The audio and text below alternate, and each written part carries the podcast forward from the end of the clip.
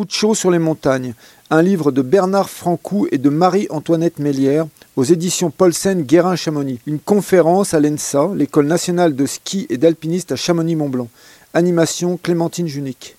Eh bien, euh, il s'agit donc d'une synthèse de au moins 300 articles scientifiques qu'on a lus sur la question.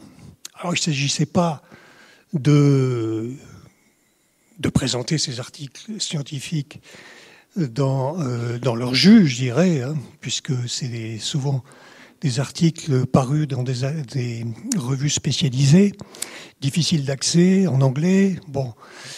Mais euh, ce que l'on voulait, c'est de s'adosser à ces articles pour faire passer le message, un message scientifique, mais dans euh, un, chez un éditeur qui est plutôt habitué à présenter des récits, des récits de montagne, des récits d'alpinistes, etc. Donc il fallait trouver une formule qui soit pas ennuyeuse, c'est-à-dire qui soit pas seulement euh, une, un rapport scientifique, même vulgarisé sur ces aspects de changement climatique, mais il fallait trouver quelque chose qui soit aussi un peu plus personnel, sans tomber dans, euh, je dirais, dans, dans l'écologie bas de gamme, c'est-à-dire, il fallait pas, on voulait pas prendre parti, on voulait seulement faire un diagnostic relativement neutre de la situation actuelle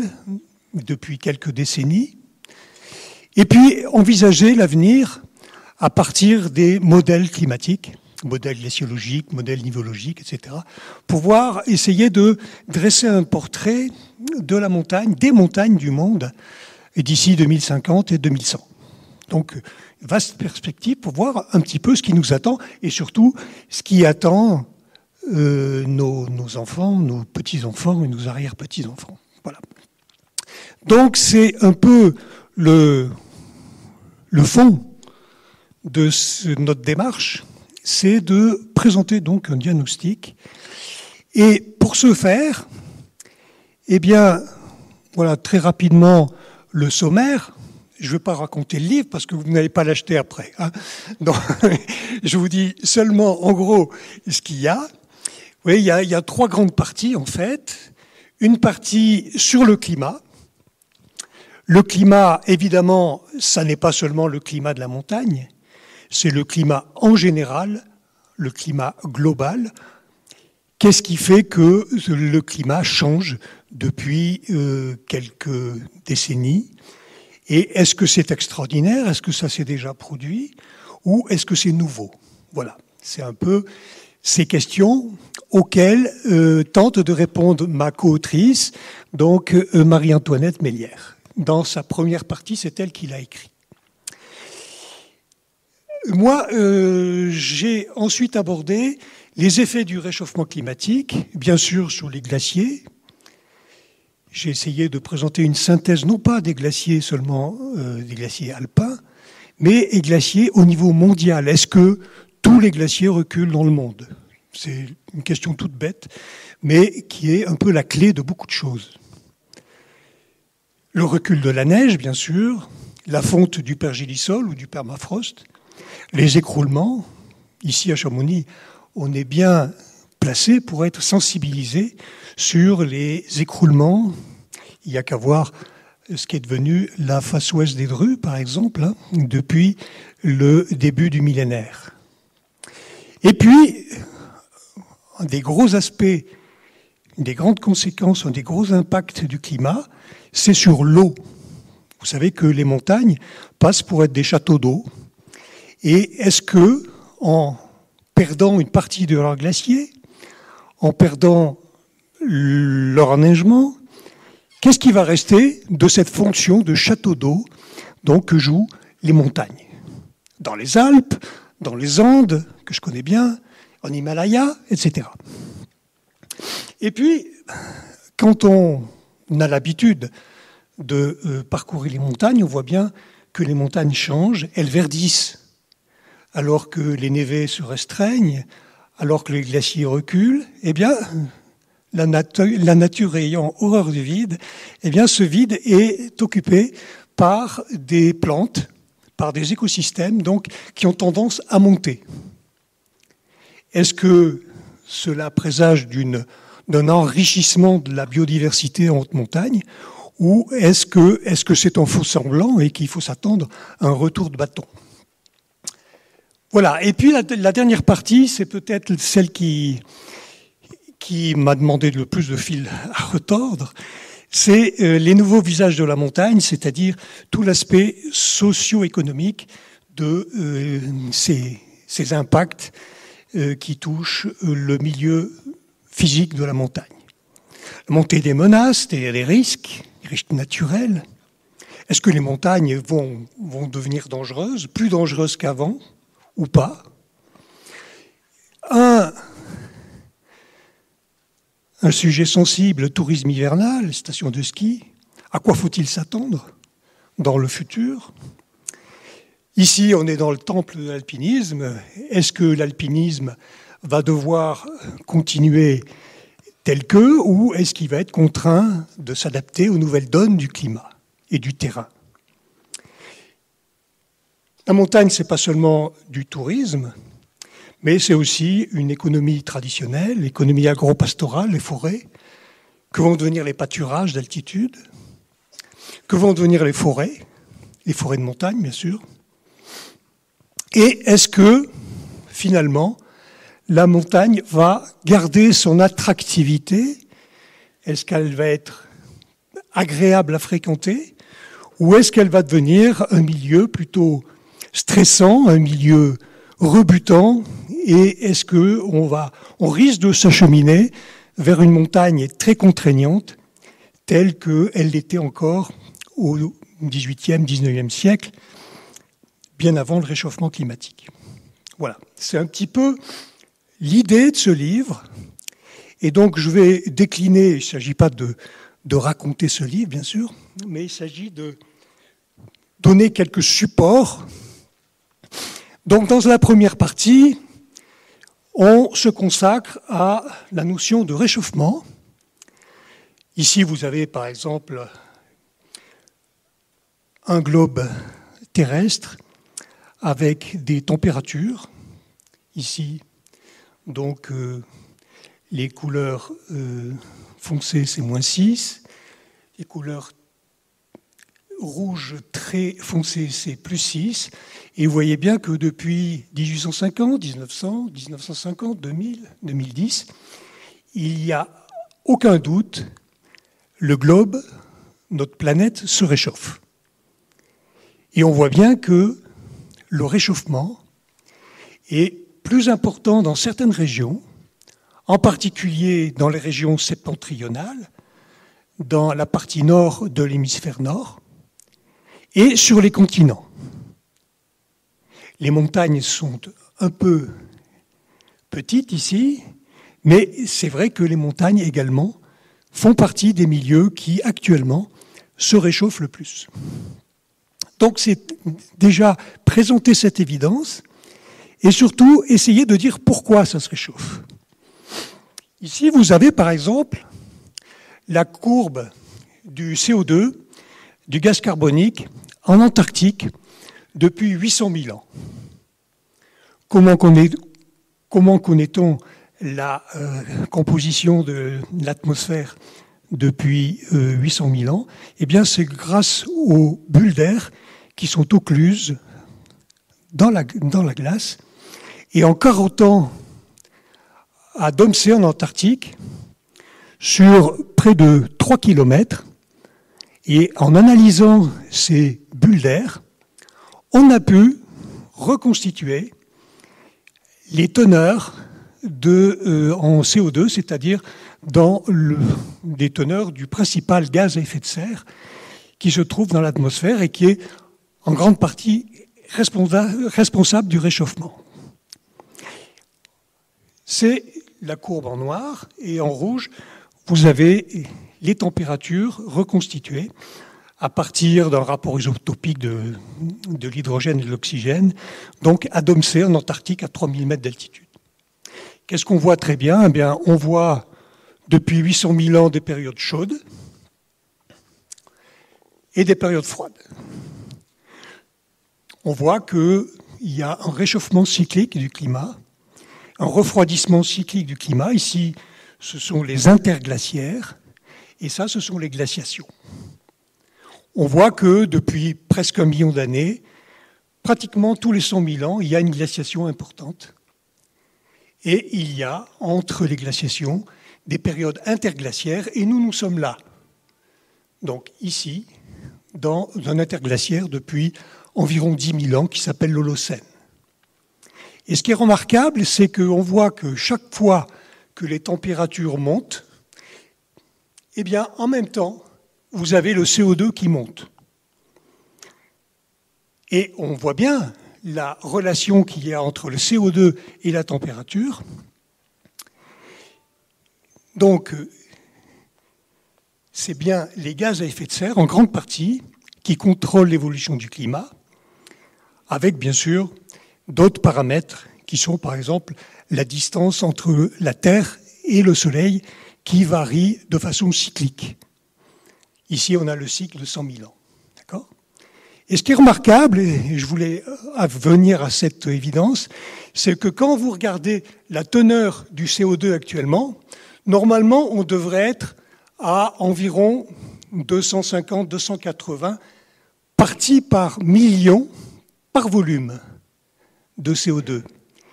Et vous voyez qu'on vient d'atteindre en 2019 410, donc on est bien au-dessus des teneurs de CO2 qu'on constate généralement pendant les périodes interglaciaires. Et c'est en se basant sur cette évidence que l'on prévoit l'augmentation des températures dans les décennies qui viennent.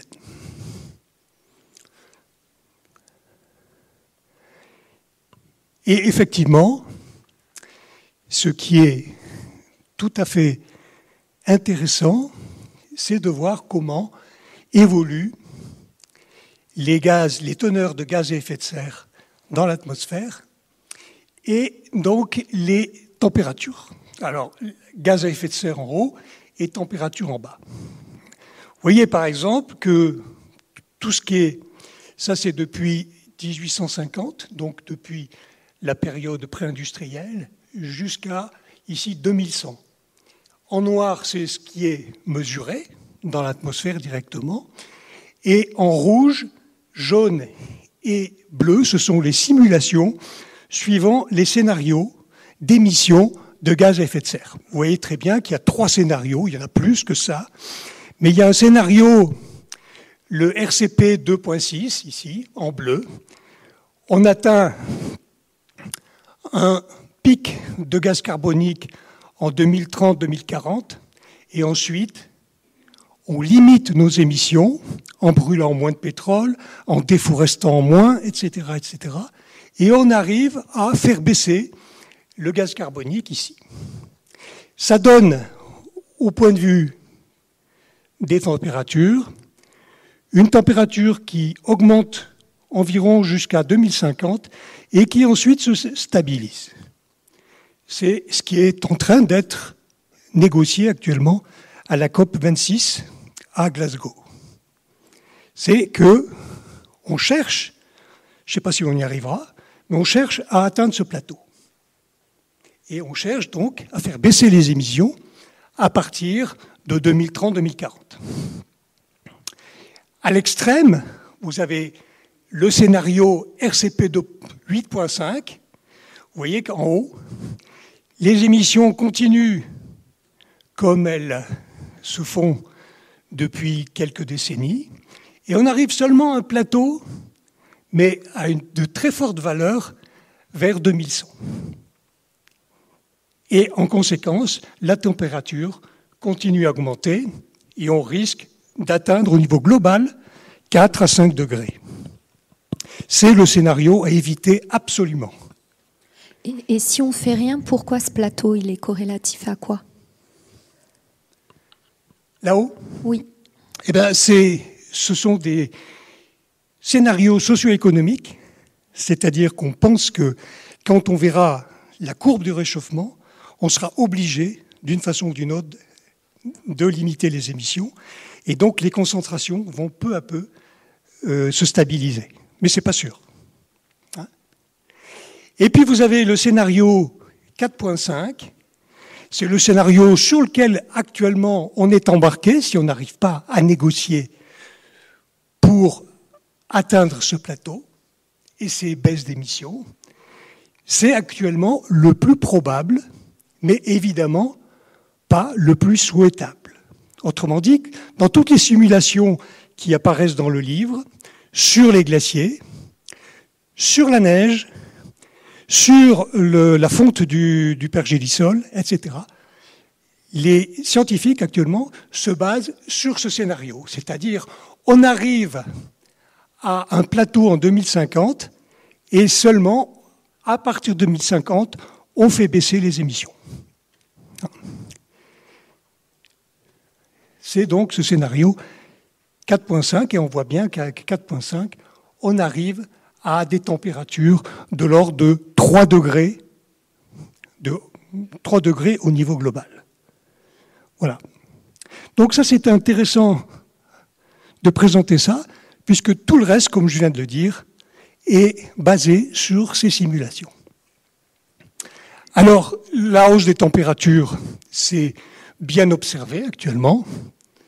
Donc ici, dans les Alpes françaises, par exemple, entre 1900 et 2020, on voit bien, c'est absolument évident, qu'il y a une rupture brutale qui se fait autour de 1980-85. C'est à partir de cette date, véritablement, qu'on a un, un réchauffement extrêmement important des Alpes et de la planète en général. Ce réchauffement est très important. Il est sensible également quand on fait des carottages. Au col du Dôme, sur la voie normale du Mont Blanc, mes collègues de Grenoble ont fait des carottages ils sont descendus jusqu'à environ 130 mètres avant de toucher le lit rocheux. Il y a 130 mètres de glace ici. Hein. Il y en a eu un en 1994, un en 2005, un autre en 2017. Chaque fois, dans le trou de forage, on met une chaîne de thermomètre et on mesure le profil de température. Qu'est-ce qui se passe? Eh bien, vous voyez bien qu'il y a un réchauffement également des glaces froides d'altitude. Ici, on est environ à moins 10 degrés, mais on voit très bien qu'en quelques années, il y a eu une augmentation très nette de la température, même à moins de 100 mètres dans la glace. Et ça, c'est préoccupant parce que ces glaces froides sont réputées être relativement stables. Si un jour, d'ici la fin du siècle, on arrive à ce que toute cette tranche soit réchauffée, donc la glace devienne tempérée, à température de fusion, eh bien, cette glace pourrait commencer à glisser sur son lit rocheux, se déstabiliser.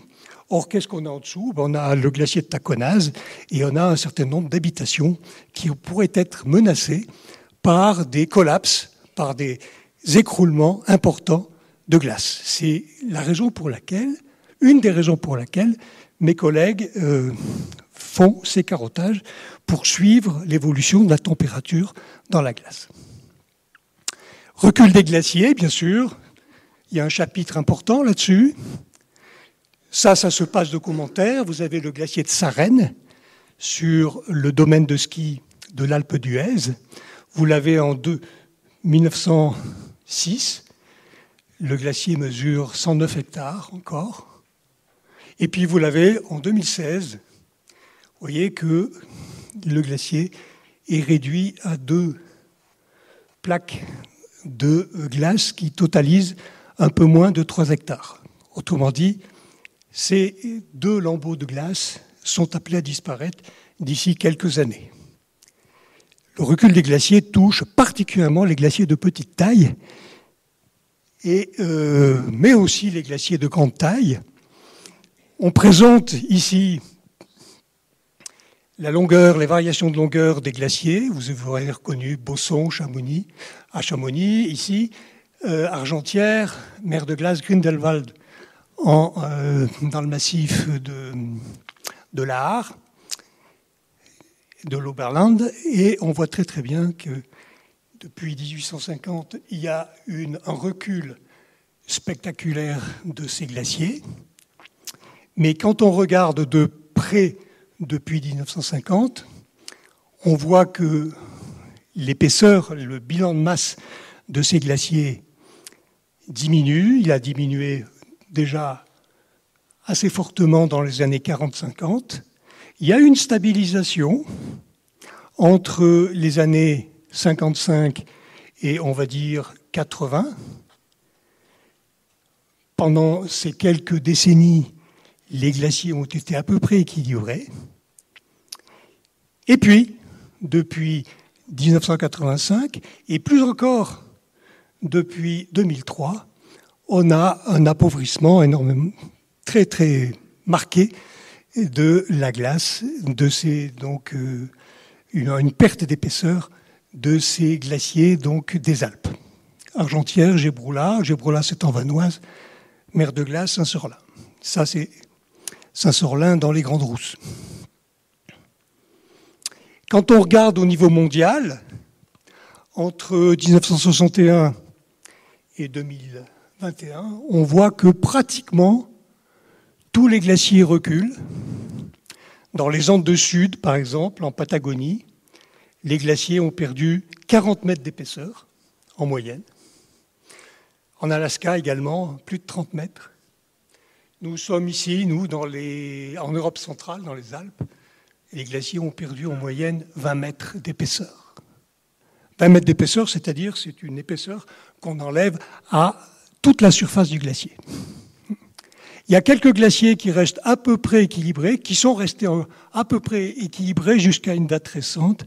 C'est les glaciers de l'ouest de la chaîne himalayenne, notamment dans le Karakorum, dans les Kunlun également, pour des raisons euh, sur lesquelles je pourrais revenir s'il y a des questions là-dessus. Mais retenez que pratiquement dans les 17 régions qui sont présentées là, il y a un recul global des glaciers de montagne dans le monde. Et alors le futur, justement, c'est là qu'interviennent les scénarios.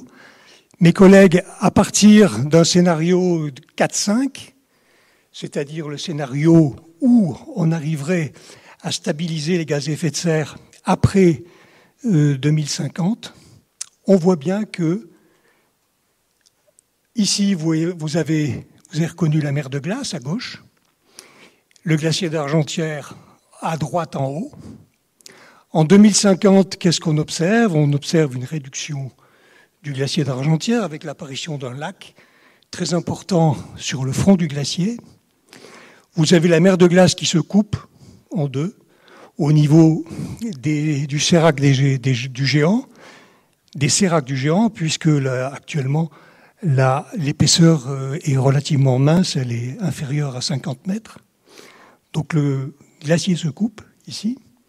Et en 2100, toujours avec le scénario 4.5, vous avez le glacier d'Argentière qui a complètement disparu, le lac qui subsiste, et puis vous avez la mer de glace qui est réduite à quelques lambeaux de glace autour du col du Midi. Donc vous voyez, ça va vite. Ça va vite. 2000, 2100, c'est un peu moins que de trois générations. En trois générations, si les émissions continuent et se stabilisent seulement en 2050, eh bien on perd ici une, partie des glaciers. Et euh, Autrement dit, si ces glaciers ont disparu, tous les glaciers de Vanoise, du massif des Écrins, des Pyrénées évidemment, auront disparu, disparu avant. Les Suisses ont fait le même type de simulation sur le grand glacier d'Alecht, qui est le plus grand glacier des Alpes, hein, et le plus grand glacier d'Europe continentale. Actuellement, le glacier fait encore 700 mètres d'épaisseur ici, dans un endroit qu'on appelle Concordia Platz, c'est un glacier qui mesure 22 km de long. Hein. Mais on voit bien sa fragilité.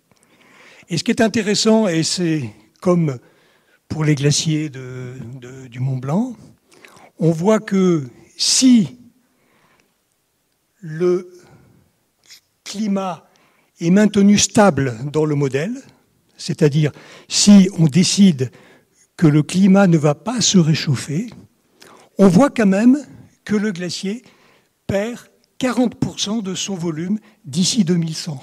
Qu'est-ce que ça veut dire? Ça veut dire simplement que les glaciers sont en fort déséquilibre avec le climat qui est apparu dans les années, au cours des années 80, 90. Et donc, euh, les glaciers, pour s'équilibrer à ce nouveau climat qui est le nôtre actuellement, eh bien, ils doivent abandonner une grande partie de leur volume. Raison de plus, si le climat se réchauffe, ce que le climat va faire forcément, eh bien, avec le scénario à plus 2 degrés global, celui pour lequel ce scénario, on se bat actuellement à Glasgow, hein, eh bien, le glacier perd 60% de ce volume d'ici 2100. Avec un scénario à 4,5, celui qui est privilégié actuellement, vous voyez que le glacier d'Alest se réduit à quelques glaciers de cirque dans la partie haute et les 700 mètres de glace de Concordia Platz ont disparu. Tandis qu'avec le scénario le pire, le 8,5, on voit qu'il reste un tout petit peu de glace ici euh, dans la partie haute de la branche de gauche. Hein. Donc, euh, D'autres évolutions touchent la montagne. Et bien sûr, on a réservé un chapitre au recul de la neige. Qu'est-ce qu'il faut dire? Bon, bien, il y a. On présente l'évolution du manteau neigeux dans l'hémisphère nord, dans les Alpes. On voit qu'il y a bien une rupture à partir des années 80, 1980. Et cette rupture est d'autant plus marquée qu'on est à basse altitude. Et on se base notamment sur des stations situées à basse altitude, à 1500 mètres d'altitude, à moins de 1500 mètres d'altitude. Et on voit bien que l'enneigement se réduit. Il a perdu 50% en, durant les 40 dernières années à cette altitude. Et bien entendu, cette perte de manteau neigeux à basse altitude va se poursuivre. Cette perte d'enneigement est surtout marquée au printemps, d'une façon générale, dans l'hémisphère nord, mais aussi dans les Alpes. On voit que le, manteau neigeux disparaît vers 1500-2000 mètres d'altitude avec trois semaines d'avance. En conséquence, eh bien, ça a un, rôle sur le débit des rivières. Généralement, dans les Alpes, on notait une crue qu'on appelle la crue nivale. En juin, c'est en juin que les débits des cours d'eau étaient les plus marqués en montagne. Eh bien, qu'est-ce qu'on observe? On observe que cette crue se déplace progressivement vers le début du printemps, vers avril. Et ça, ça a des conséquences sur euh, la ressource en eau, l'utilisation de l'eau, etc. Donc ces aspects sont présentés, sont déclinés dans trois régions du monde, dans les Andes tropicales, mais également euh, dans les Alpes, bien sûr, et également en Himalaya. Les autres aspects qui sont euh, développés, évidemment, c'est la fonte du pergélisol, on est bien placé à Chamonix pour être sensibilisé sur ces glaces de parois qui disparaissent surtout pendant les étés euh, caniculaires. L'exemple, c'est les Drues, évidemment, qui a perdu une grande partie de son pilier euh, sud-ouest en 2005, un écroulement massif. Hein, qui euh, venaient après d'autres écroulements qui s'étaient produits en 2003, etc. Pas seulement dans le massif du Mont Blanc, mais également dans le massif du, ici, euh, des, Grisons, près du Pis Badil. On voit, on a eu un, écroulement spectaculaire en 2017 qui a euh, largement endommagé le petit village de Bondo situé donc dans les Grisons. Ces euh, écroulements se multiplient dans tous les massifs qu'on connaît bien, dans les Alpes, hein, à la Meige également en 2018. Et c'est bien sûr pendant les, étés particulièrement chauds qu'ils se produisent avec le plus de fréquence. Pour l'instant, il n'y a pas eu de victimes euh, avérées de ces gros écroulements, mais bon, ce, ce, qui se produit est quand même une déstabilisation de parois que euh, on ne connaissait pas avant cette période. D'autres conséquences, j'ai euh, annoncé le changement de régime des rivières. Ici, on donne des exemples dans les Alpes, dans les hauts bassins, et on essaye de voir comment réagissent les débits dans les hauts bassins à, à mesure que les glaciers disparaissent. Ici, le Pau et le Rhône, on voit bien qu'il y a une baisse du débit et un décalage de la crue glaciaire vers juin. Ici, ici bon, ben c'est en Asie. Ici, on, dans, également en Asie, le Gange, l'Indus, le Brahmapoutre. Ce qui est intéressant de noter, c'est que dans un premier temps, les débits vont augmenter. Et c'est logique puisqu'il y a du déstockage de glace, les glaciers fondent, donc cette glace se transforme en eau, alimente le lit des rivières, et donc il y a dans un premier temps une ressource plus abondante, mais malheureusement, passer un pic qui dépend des volumes de glace qui restent, hein, eh bien, on assiste à une diminution des débits. Et ça, c'est euh, bien documenté dans plusieurs grands bassins qui présentent dans leur partie supérieure des glaciers. Mais quand il n'y a pas de glaciers, eh bien on note, c'est le cas de la Durance par exemple, hein, on note une augmentation de l'évapotranspiration quand il fait plus chaud, quand les étés sont plus chauds. Ça joue sur l'évaporation et ça joue sur la transpiration également des végétaux. Et cette hausse de l'évapotranspiration pompe l'eau dans le sol et la restitue dans l'atmosphère. C'est-à-dire qu'il faut s'attendre, et là c'est la Durance en 2050 par exemple, il faut s'attendre à un assèchement des sols et peut-être à une baisse importante de la ressource dans certains endroits où les aquifères sont pauvres. Donc on donne des exemples là-dessus. Et euh, un des exemples privilégiés, c'est la Durance, puisque c'est un bassin qui a tendance à s'assécher euh, assez vite actuellement. Parmi les risques à craindre, donc je parlais tout à l'heure d'une possibilité de déstabilisation des glaces froides, et je, donnais l'exemple du col du Dôme et de ce que nous enseigne le carottage. Eh bien, ça s'est déjà produit au Tibet. Vous avez des glaciers qui se sont effondrés. Euh, on a calculé que ça, ce glacier Arou 1 s'est effondré en juillet et ce glacier Arou 2 s'est effondré en septembre. C'est des glaciers qui étaient froids, qui se sont réchauffés et qui euh, donc se sont déstabilisés et sont partis en écroulement. On a calculé que le volume de ces deux glaciers correspondent à 500 fois le volume de la tour Montparnasse à Paris, pour donner une idée, montrer que c'est pas seulement une petite chute de sérac, mais c'est des déstabilisations massives qui pourraient donc se euh, produire dans les montagnes qui se réchauffent, où les glaces maintenues froides assez longtemps sont en train de devenir tempérées. Vous avez aussi le cas des, lacs glaciaires le glacier se retire, il abandonne un volume morénique important, et puis le glacier surplombe ce lac.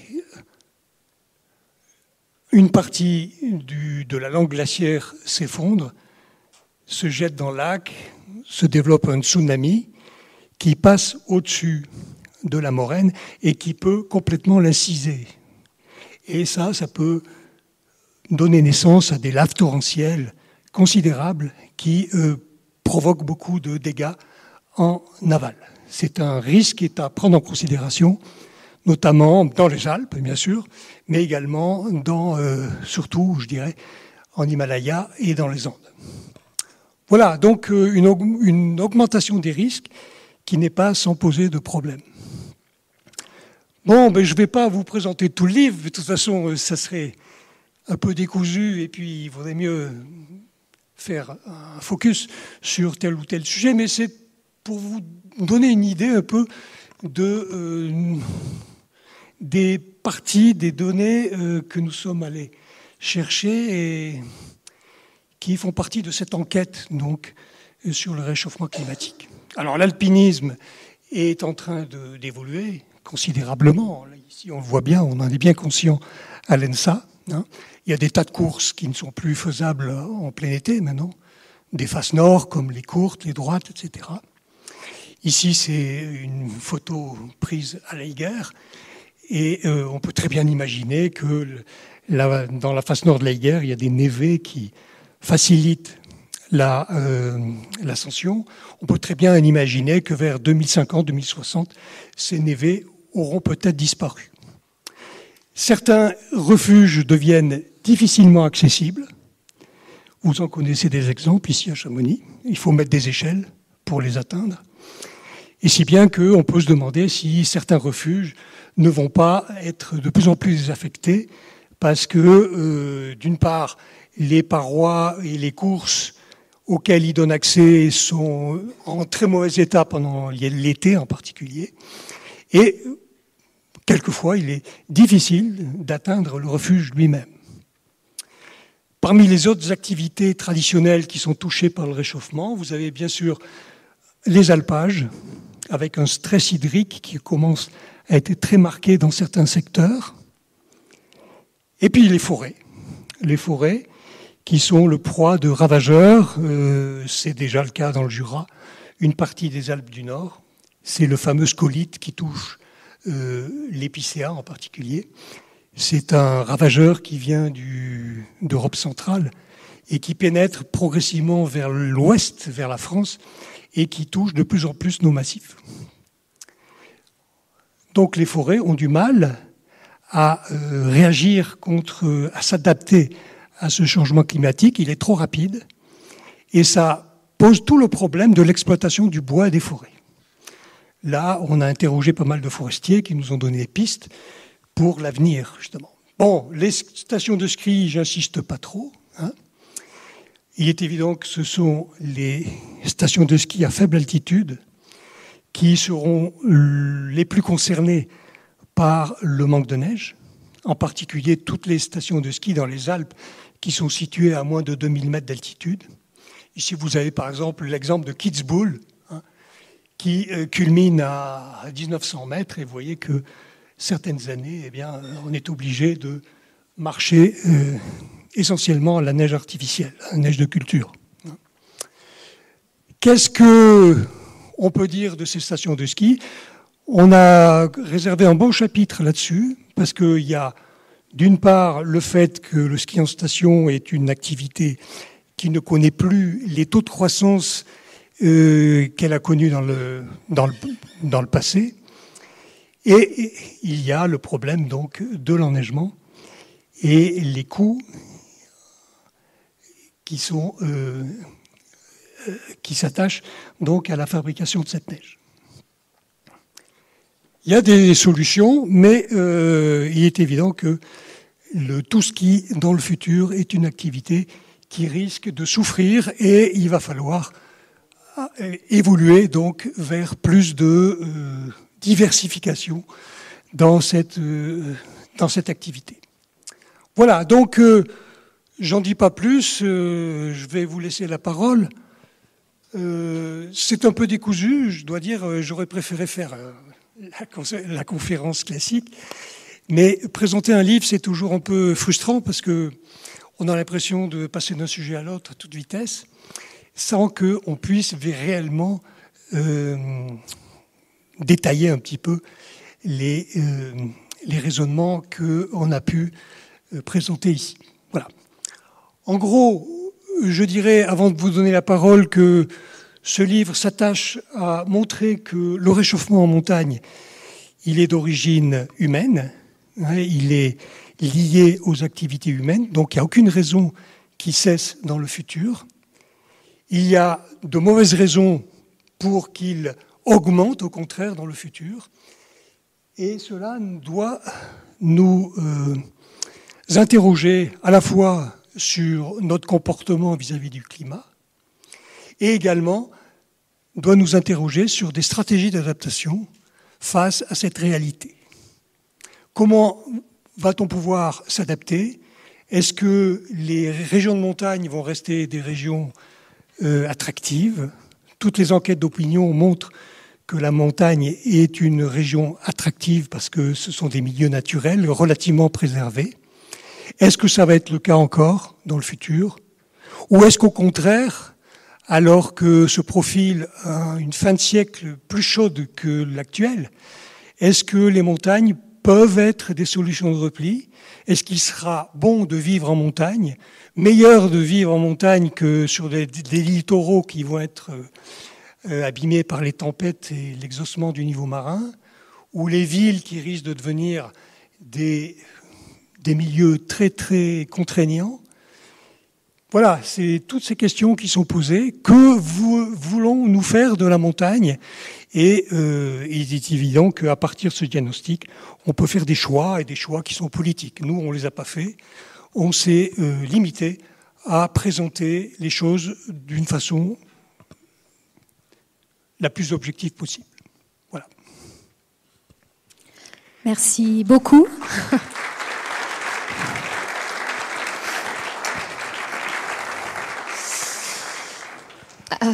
alors c'est vrai qu'il faut être synthétique pour euh, laisser la place euh, à la discussion. ici à l'ENSA, on veut que ce soit des débats vivants et ou des tables rondes. Donc, en plus, je pense que beaucoup, nombreux d'entre vous, vous avez, vous êtes déjà documentés sur le sujet. Là, on a eu des données bien, bien spécifiques et assez claires. Moi, j'avais déjà préenregistré euh, trois questions euh, qui me taraudaient parce que justement, à un moment donné dans le livre, vous parlez de remigration. On voit déjà que nos espaces euh, de montagne ont un intérêt à être habités, donc peut-être pour des raisons économiques maintenant. Est-ce qu'il y a des modèles de, déplacement de population vers nos régions de, montagne en 2050 ou, ou plus tard? Oui, en effet, c'est une question très, très intéressante, ça. Puisque, comme vous le savez tous, vous êtes des montagnards ici. Vous savez tous que si on en reste aux Alpes, les Alpes se sont en grande partie vidées à partir de, la moitié du XIXe siècle. Hein. Il y a eu euh, l'attraction des villes, l'attraction des régions industrielles, le, les difficultés de maintenir une agriculture alors que se développaient en pleine des cultures beaucoup plus concurrentielles. Bref, euh, il y a eu un exode massif qui ont euh, fait fuir les, gens des, régions de montagne. Moi, je suis originaire des Hautes-Alpes à l'origine et sachez que le département des Hautes-Alpes a récupéré sa population de 1850 seulement en 2006. Bon, en Savoie, vous êtes un peu plus lotis c'est une région plus prospère, faut le dire, à tout point de vue. Mais vous voyez, il y a des régions de montagne qui sont restées euh, sur le carreau après euh, cet exode massif. Et donc, euh, avec le climat, avec le choc climatique qui nous attend, qui attend les montagnes, on peut se demander effectivement si les montagnes vont rester attractives. Et alors, bon, il est évident que on ne peut pas euh, dire grand-chose puisque le, réchauffement climatique est quand même quelque chose de relativement récent. On peut dire qu'il est extrêmement fort depuis les années 1980. C'est-à-dire qu'on ne peut pas euh, voir des mouvements migratoires euh, remarquables sur une si courte période. Mais ce qui m'a frappé, c'est, je ne l'ai pas reproduite là, mais on reproduit cette figure à la fin du livre, c'est de montrer que si on fait si on consulte des cartes qui ont été faites sur le solde migratoire d'une montagne comme les Alpes, on s'aperçoit qu'il y a une vague de peuplement qui touche les Alpes, qui part des Alpes occidentales, c'est-à-dire de la France, du nord de l'Italie, de l'ouest de la Suisse, et qui se répand vers l'est. Et ce qui est remarquable, c'est de montrer que pratiquement toutes les communes, vous voyez, c'est un peu petit, j'aurais dû la reproduire, mais je ne pouvais pas non plus. Vous voyez, tout ce qui est en rouge, c'est, c'est pas grave. Tout ce qui est en rouge, c'est euh, le solde migratoire sur les dix dernières, sur les 15 dernières années est positif. donc il y a euh, effectivement dans le contexte actuel, incontestablement, il y a une attraction produite par la montagne, de la montagne, pas toutes les montagnes, les Alpes occidentales, ça c'est très très net, les Pyrénées euh, occidentales, Pays Basque, Berne, ça aussi c'est très net, mais il y a des montagnes qui, qui continuent à, à être à la peine. C'est en particulier toutes les moyennes montagnes qui vont euh, des Pyrénées orientales en passant par le Massif central jusqu'aux Vosges. Là, ce sont des, territoires qui, de montagne, hein, mais qui restent quand même à la peine du point de vue démographique, où les populations vieillissent et où il y a encore pas mal d'émigration. Mais c'est vrai que dans les Alpes, il y a tout un mouvement. Alors ce mouvement, il a été analysé, on s'est fait écho de ces analyses de géographes, qui ont montré que la montagne est assez attractive pour qu'il y ait des gens qui viennent s'installer. On appelle ça des néo-résidents. Ils viennent s'installer en, montagne pour différentes raisons. Et raison, c'est la, qualité de vie, évidemment. C'est des gens qui veulent euh, qu'il y ait moins de séparation entre leur lieu de travail et leur lieu de, de loisir. Et puis, c'est autorisé, c'est permis par des nouvelles structurations du travail. Par exemple, le travail euh, qui se réalise, le télétravail, hein, les espaces de coworking. Il y a un certain nombre de... On l'a vu avec la crise épidémique, c'était très très net. Il y a eu une sorte de rush vers le télétravail. Et euh, ça pousse un certain nombre de gens, de jeunes en particulier, à s'installer en montagne, c'est-à-dire qu'ils franchissent le pas de s'installer en montagne, mais généralement, ils ne vont pas trop loin de villes importantes, comme Annecy, comme Chambéry, comme Grenoble, comme, etc. Ce pas des gens qui vont s'isoler dans des endroits euh, où les services sont extrêmement déficitaires, où les écoles sont difficiles, etc. Bon.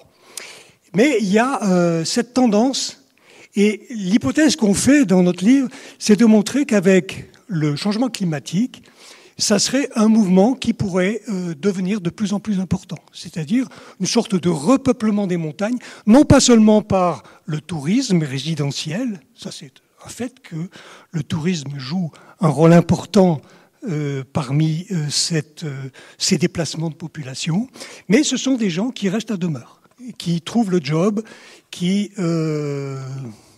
voilà, qui se déplacent vers leur lieu de travail, mais l'important pour eux, c'est de vivre en montagne. Et ça, ça serait une tendance qu'on pourrait voir se, développer dans le futur. D'accord. Donc pour l'instant, pas le climat dans la balance, mais dans le futur, euh, probablement. À voir. Il faut suivre ça de près. Voilà. Bah, un moment, on ne pourra plus le suivre. Hein. Voilà. Euh, et du coup, aussi une question qui m'est venue avec le premier tableau, avec cette corrélation euh, historique qui remonte sur euh, de, nombreuses années euh, entre le, le, le, CO2 et ce dérèglement du climat qu'on observe. Et est-ce que on est en mesure de, de savoir s'il va parce qu'il y a celui-là, là, oui. S'il va y avoir encore une, euh, une période de glaciation, et si oui, est-ce qu'on l'a daté à une année, ou est-ce que ce dérèglement de CO2 fait qu'on va complètement sortir de, de ce schéma-là ah Oui, c'est une question fondamentale.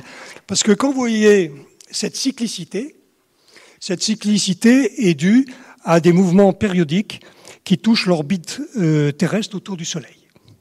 En gros, euh, la distance Terre-Soleil varie sous l'effet euh, gravitationnel de certaines planètes, comme Jupiter ou Saturne.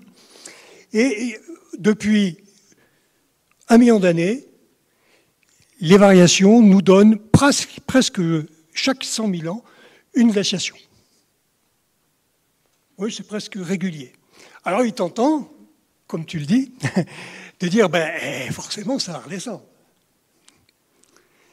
Et euh, puisqu'on connaît bien l'origine de ces cycles climatiques, on est capable de les reproduire sans aucun problème.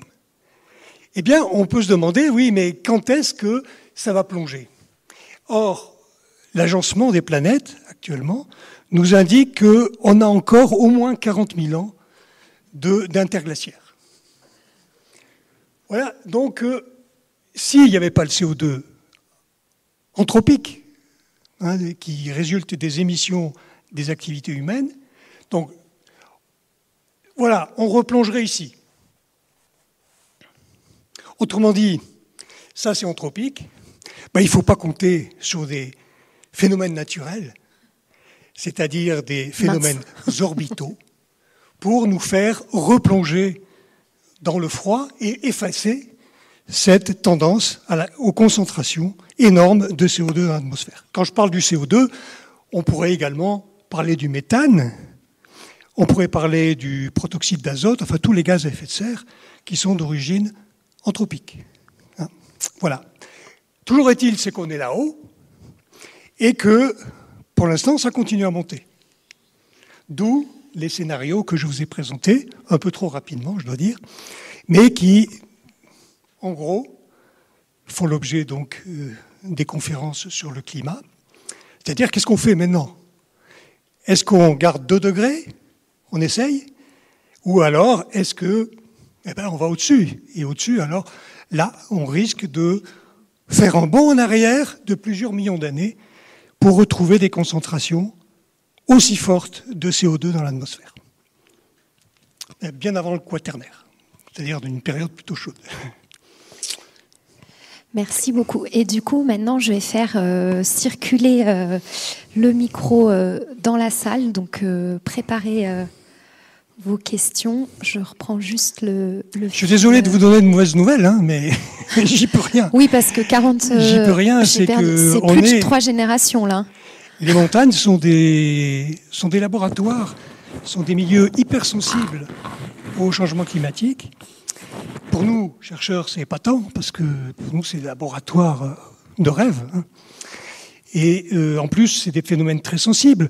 Que le le Périgord réchauffe de 2 degrés, certainement, ça se voit. Il s'agit de fouiller, regarder la végétation, les sols, etc. Mais que les Alpes se réchauffent, ça se voit tout de suite.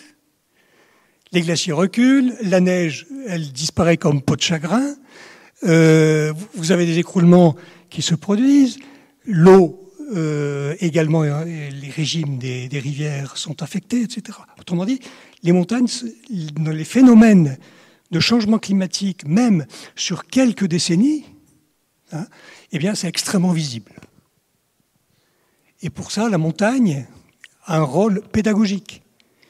Et je pense que, c'est ce que je dis dans, dans le chapitre, mais je pense que les guides de montagne, les accompagnateurs de montagne, ceux qui entraînent des euh, gens qui sont novices dans leur sport, je pense qu'ils ont un rôle tout particulier d'un point de vue culturel pour raconter ça et pour sensibiliser leur public sur ce qui est en train de se passer en montagne. C'est pour ça que quand on m'a proposé faire une conférence à l'ENSA, eh ben, j'étais content puisque je pense qu'ici, c'est euh, un institut qui est connu mondialement et je pense qu'il a son rôle à jouer dans la sensibilisation du changement climatique, puisqu'il est bien placé pour ça. Alors justement, oui, il y a un peu euh, un public qui parcourt la montagne et les questions. Euh, alors en fait, juste, on va utiliser le micro parce que c'est enregistré et du coup pour qu'on profite de vos questions. Oui, oui, oui, vous pouvez. Merci beaucoup, monsieur.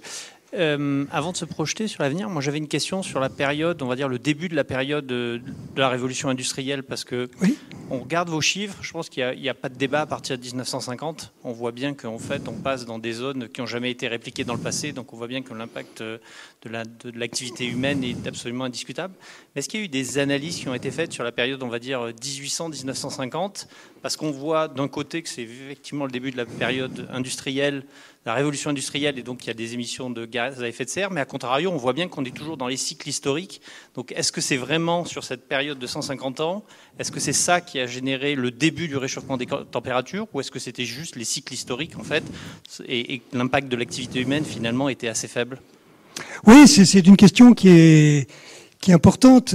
Autrement dit, de quand peut-on faire, euh, de, quand date le début de l'Anthropocène? Vous savez, connaissez cette expression que utilisent les géologues maintenant.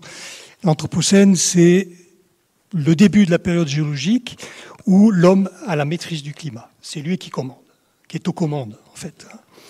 C'est-à-dire, ce sont plus des cycles naturels. Autrement dit, est-ce que la révolution industrielle qui commence en Angleterre en 1750 à peu près, qui suit à peu près en France vers 1830-1840, en Allemagne également, est-ce que c'est suffisant pour sortir du petit âge glaciaire? Vous savez, le petit âge glaciaire, c'est cette période relativement froide où les, glaciers venaient taquiner les paysans de, Chamonix.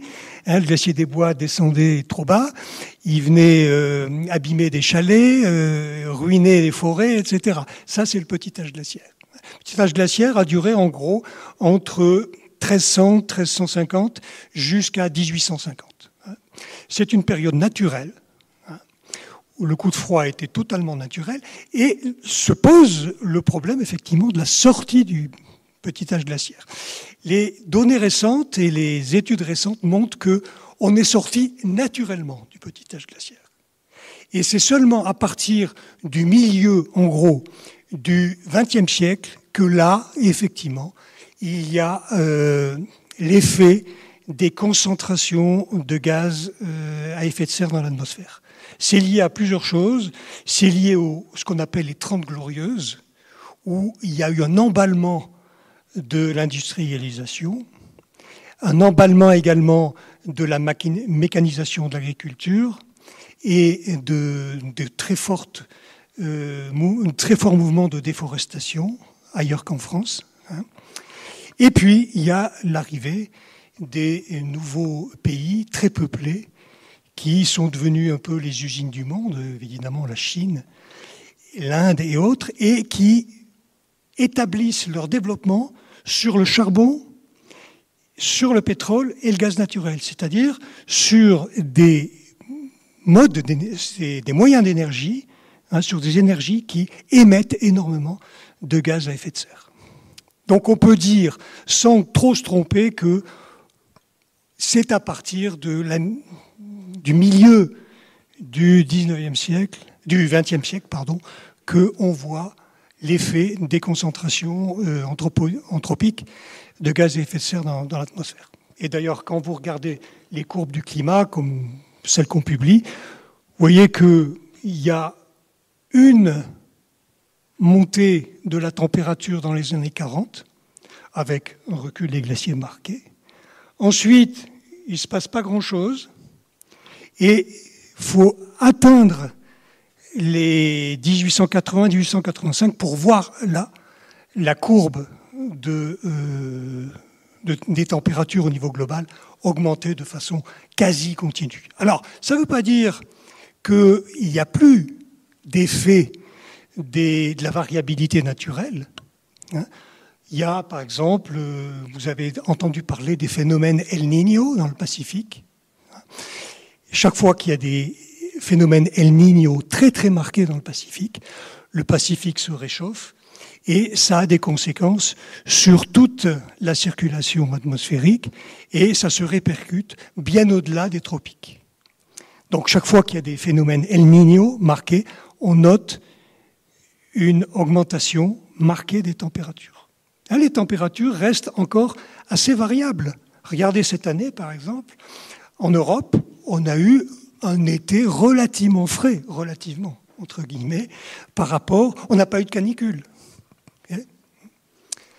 Bon, je ne sais pas comment sera l'hiver. Regardez, le printemps a été très neigeux. Si bien que cette année, on termine l'année hydrologique avec des glaciers qui n'ont pas énormément perdu. Je ne sais pas si euh, Luc est toujours là. Luc Moreau, non? Oui, il plus là. Ah oui. Qu'est-ce que ça donne cette année?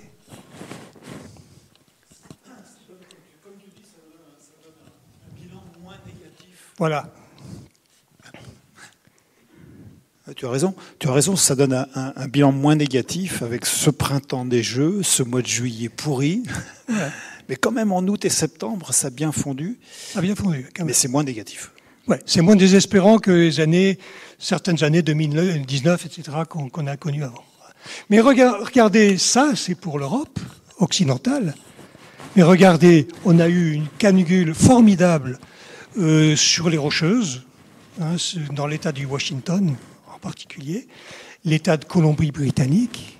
Ah, il y a eu des incendies gigantesques, en Californie également. Et il y a eu des canicules en, en Sibérie également. Hein. Donc on a l'impression, et c'est ce que disent les climatologues, on a l'impression qu'avec le fait que les régions septentrionales s'échauffent plus que les régions tropicales actuellement, donc il y a un gradient thermique moins prononcé entre la bande intertropicale et les régions euh, du nord, boréal et austral. Et du fait, de ce fait-là, on a des dépressions qui sont conduites par des courants de jet qui se situent à 10 000 mètres d'altitude, qui sont beaucoup plus ondulantes qu'avant. Donc vous avez le jet qui est beaucoup plus ondulant. Alors quand il ondule vers le nord, ça donne ce qu'on appelle des heat domes, des dômes de chaleur. C'est typiquement ce qu'on a connu en Colombie-Britannique cette année. Nous, on était plutôt dans euh, un méandre euh, vers le sud, donc on a eu un, été relativement, je dis bien relativement frais et humide. Et ensuite, vous avez un autre diverticule sur la, la Sibérie, et là, on a eu ça touchait la Grèce, la Turquie et la Sibérie. Là, on a un autre dôme chaud qui s'est formé. C'est comme ça cette année, mais l'an prochain, ça peut être un dôme chaud sur euh, l'Europe de l'Ouest. Hein, ça peut donner une canicule de type 2003. Vous voyez, donc, on a une variabilité climatique qui a tendance à devenir plus importante. Autrement dit, vous avez quand même une courbe de réchauffement, c'est très net, et puis sur cette courbe de réchauffement, vous avez une variabilité forte. Et donc il n'y a pas à s'étonner que des étés soient euh, aussi contrastés euh, par la suite. Voilà. Oui, comme ça on pourra prendre plusieurs questions. Euh, moi j'ai une question. Euh, pendant le Covid-19, il y a quand même eu un, comment dire, un ralentissement phénoménal mondial. Et quelles ont été réellement les répercussions de ce ralentissement? Il y a eu une baisse sensible des émissions, mais ce qui compte, ce n'est pas la baisse des émissions qui compte, c'est les concentrations quand vous avez du CO2 dans l'atmosphère qui se concentre dans l'atmosphère, eh bien, euh, il est dans l'atmosphère pour plusieurs siècles. Autrement, donc vous montez, et même si les émissions sont un petit peu plus faibles, les concentrations continuent à augmenter. Ce qui n'est absolument pas encourageant, oui. oui. Mais alors là, moi, c'est-à-dire qu'on ne peut pas revenir en arrière, en fait. Mais là, je suis un petit peu perdue parce que du coup, dans les accords, là, on négocie quoi en ce moment? Enfin, qu'est-ce qu'on fait? Enfin, je veux dire, si euh, même en baisse, ou alors il y a quelque chose qui m'échappe. Eh ben, là, je suis désolée, j'ai perdu un, point. Là. Mais on, peut regarder. Parce que la question, elle est intéressante. Là, on était un petit peu à l'arrêt, et du coup, la cons... c'est-à-dire que le gaz est déjà concentré euh, dans le.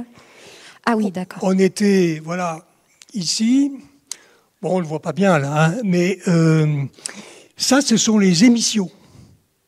Donc on a l'impression, quand on voit ça, que le CO2 baisse dans l'atmosphère. Ce sont les émissions qui baissent. Mais les concentrations continuent à augmenter. Ah oui, mais on en rajoute moins, c'est bon. Parce que le CO2. J'ai compris. On émet du CO2. Peut-être j'en ai aidé un ou deux.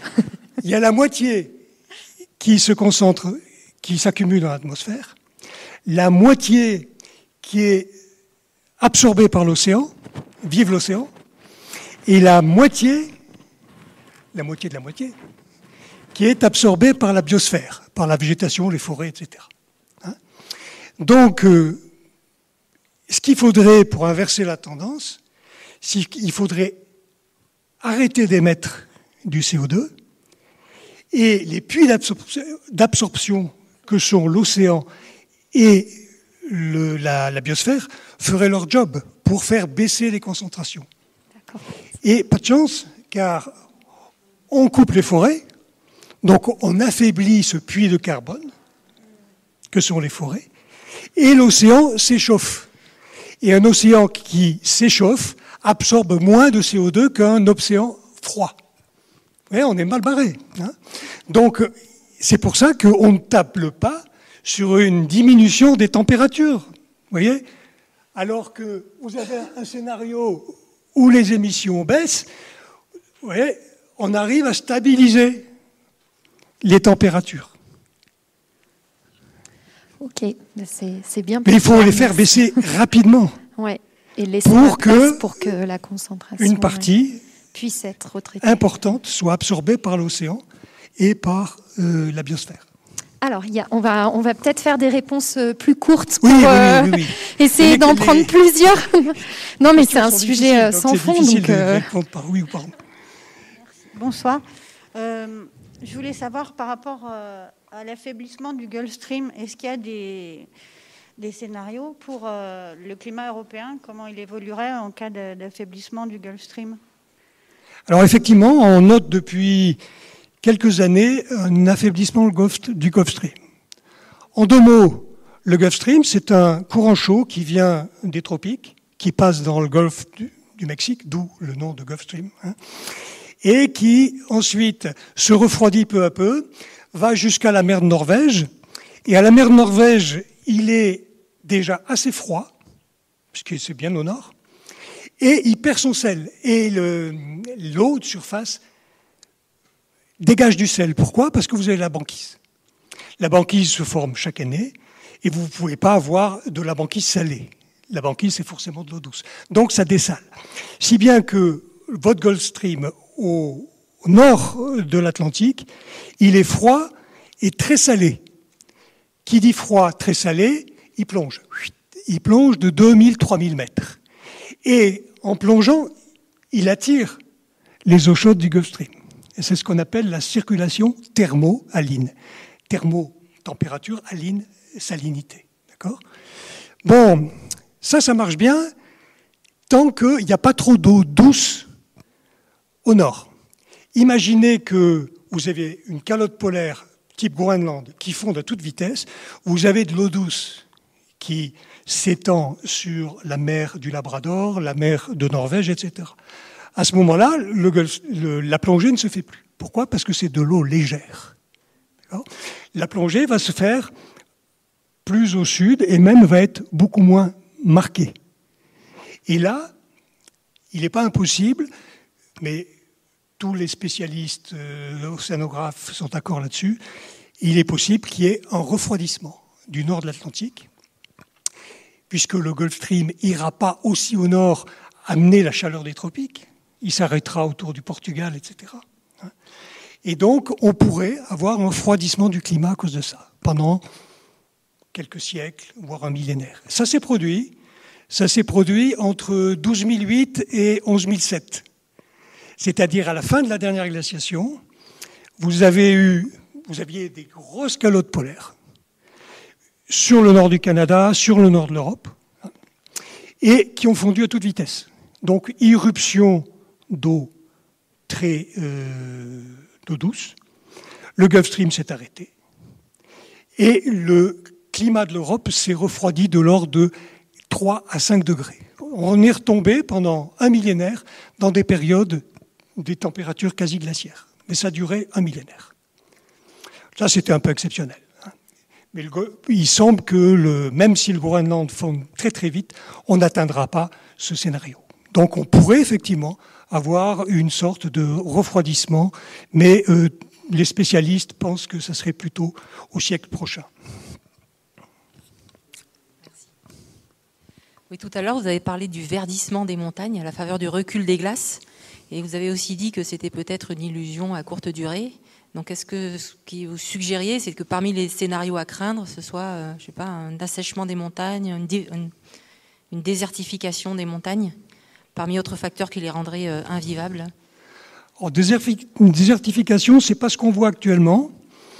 On voit euh, effectivement une hausse de l'évapotranspiration dans les vallées moyennes, en particulier les, vallées du sud, les vallées du sud des Alpes, la Durance typiquement, les Pyrénées. Mais les observations montrent actuellement qu'il y a une montée des écosystèmes. C'est-à-dire vous avez des plantes qui montent. Hein, en altitude. Certaines sont montées depuis euh, un demi-siècle de c'est basé sur des observations hein, qu'on rapporte dans le livre, sont montées de l'ordre de 300 mètres. Donc vous avez une situation particulière, vous avez des espèces endémiques, c'est-à-dire qui sont adaptées à la haute altitude, typiquement 3500 mètres, 4000 mètres, hein, qui sont là. Vous avez des nouveaux arrivants qui montent d'en bas. Alors qu'est-ce qui se passe? Soit vous dites, ben c'est parfait, on a beaucoup plus de biodiversité, puisqu'on a beaucoup plus d'espèces qu'avant. Soit, euh, il y a compétition entre les espèces, c'est-à-dire qu'on s'aperçoit qu'il y a des espèces qui peuvent peu bouger, qui peuvent pas bouger beaucoup, celles qui sont déjà bien installées et adaptées aux conditions de la haute altitude. Les nouvelles espèces qui viennent prendre des niches euh, nouvelle.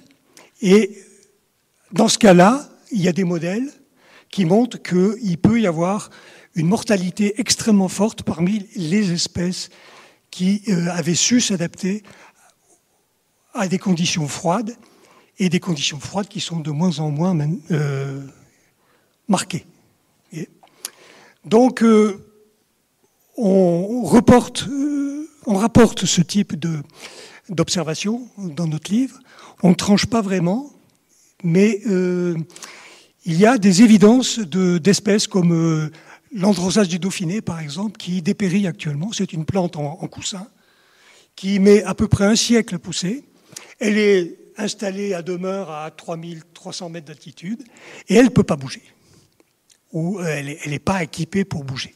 Et d'autre part, le turnover, euh, la, formation des graines, l'expansion, etc., est, trop lent. Donc, euh, ce type de plante peut être de plus en plus mal adapté aux nouvelles conditions climatiques qui sont plus chaudes, et donc on attend un dépérissement de ce type de plante. C'est assez compliqué. Et bon, pour l'instant, il n'y a rien de. C'est plus facile de travailler sur la glace, c'est plus simple, c'est de la physique. Tandis que là, euh, la biologie, c'est vite compliqué. Alors, on va peut-être encore prendre deux questions. Merci, bonjour, merci pour votre exposé passionnant. Euh, simplement savoir, jusqu'à présent, on indique que les températures ont augmenté deux fois plus vite dans les régions de montagne euh, qu'ailleurs. est-ce que cette tendance va se poursuivre? Est-ce qu'il y a des raisons que ça stagne ou est-ce qu'il y a une compensation? Euh, Voilà, parce qu'il va falloir prévoir des, solutions qui sont encore bien différentes si cette, différence se maintient. Alors, ça c'est un débat. On voit partout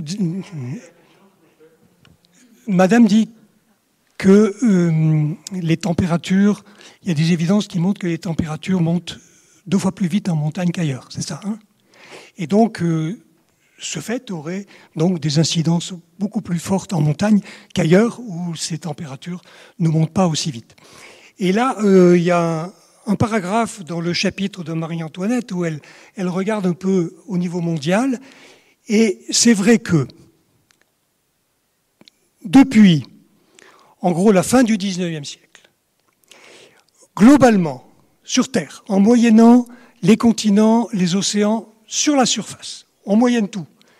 Et on tombe sur une hausse des températures de l'ordre de 1,1 degré à peu près global. C'est ce qu'on appelle global. Ça, c'est le réchauffement, donc depuis à peu près un siècle, un peu plus. Sur les continents, en général, ça dépend où. Mais sous les latitudes moyennes et les latitudes plus euh, au nord, on a une augmentation de l'ordre de 2 degrés, 2 degrés 5, voire 3, 3 degrés quand on va vraiment dans l'Arctique. D'accord? Et en montagne, on a une, augmentation des températures de l'ordre dans les Alpes, par exemple, Alpes du Nord et Alpes du Sud, on est autour de 2,2, 2,3 degrés depuis un siècle. Autrement dit, c'est pas juste de dire que les températures montent deux fois plus vite en montagne. Ça monte vite, mais ça monte guère plus vite euh, qu'en plaine ou dans certaines régions. Et ça monte moins vite que euh, dans les territoires arctiques, Sibérie, Nord-Canada, Scandinavie. En Antarctique, c'est compliqué aussi. Vous avez deux, trois régions en Antarctique. Vous avez l'Antarctique de l'Est, qui a 2-3 km euh, d'épaisseur de glace. Hein. Et là, il n'y a pas d'évidence de changement climatique marqué. Les stations qu'on interroge, qui sont donc euh, répertoriées, montrent pas une augmentation très sensible de la température. En plus, c'est des stations qui sont souvent à plus de 1000, 1500, 2000 mètres. La station du, du C est à 3000 mètres d'altitude. Une température moyenne de l'ordre de moins 60 degrés. Bon. Par contre, vous avez d'autres régions d'Antarctique où la température monte très vite. C'est la péninsule, la péninsule antarctique, et vous avez aussi l'Antarctique de l'Ouest. Et ça n'est pas un hasard si ce sont les deux régions d'Antarctique qui perdent le plus de masse glaciaire actuellement.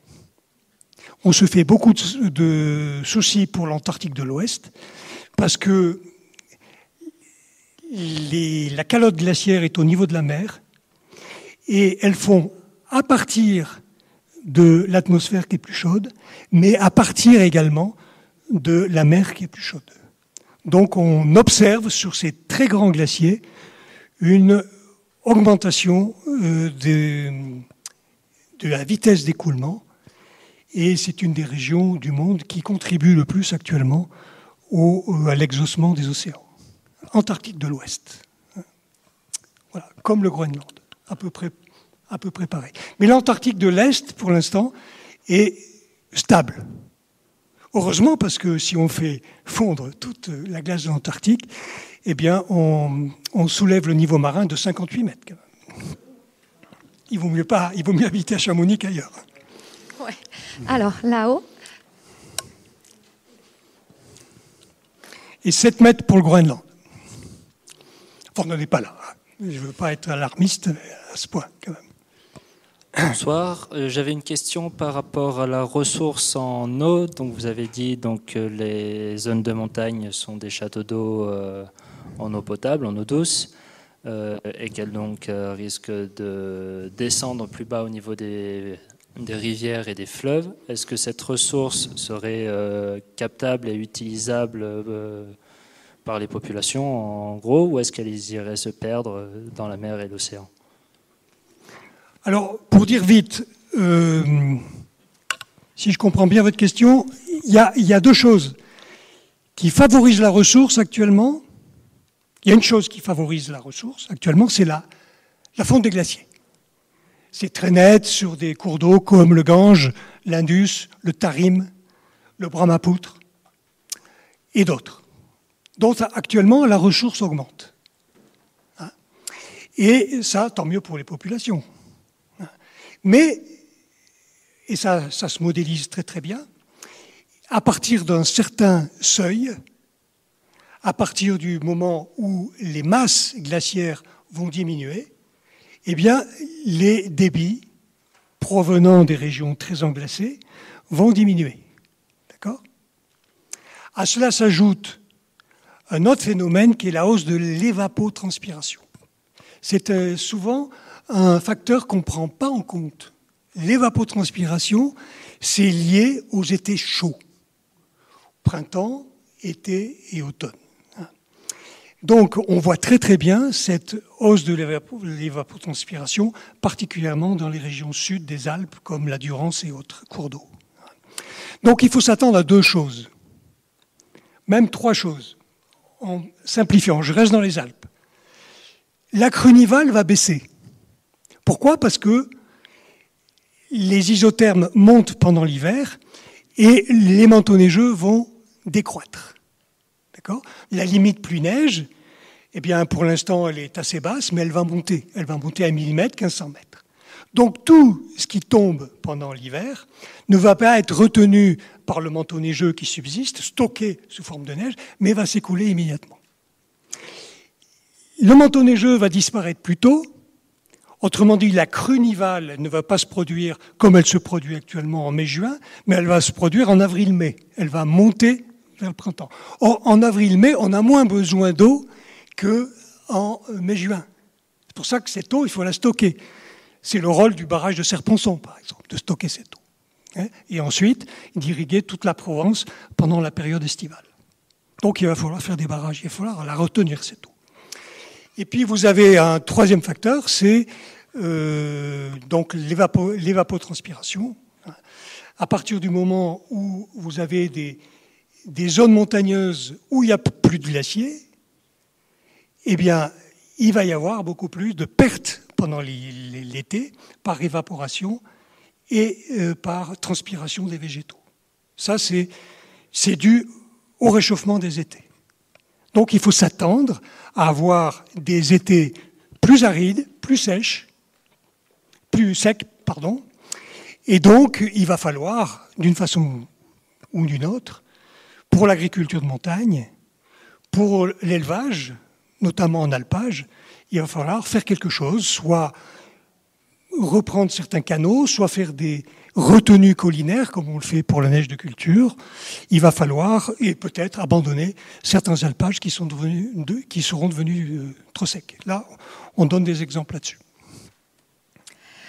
Bon, ben, le, public de l'ENSA a fait honneur euh, à sa réputation. Merci pour euh, les excellentes questions. Si vous en avez encore, il va y avoir un moment d'échange avec la possibilité de se faire dédicacer le livre si vous l'avez déjà ou l'acquérir auprès des éditions Guérin. Et ce sera l'avantage, enfin, l'opportunité de poser encore des questions à, à, Bernard. Merci vraiment je, remarque avec toutes euh, ces questions et, euh, et leur diversité que tu es vraiment un puits de, connaissances sur ce sujet. Donc euh, merci beaucoup.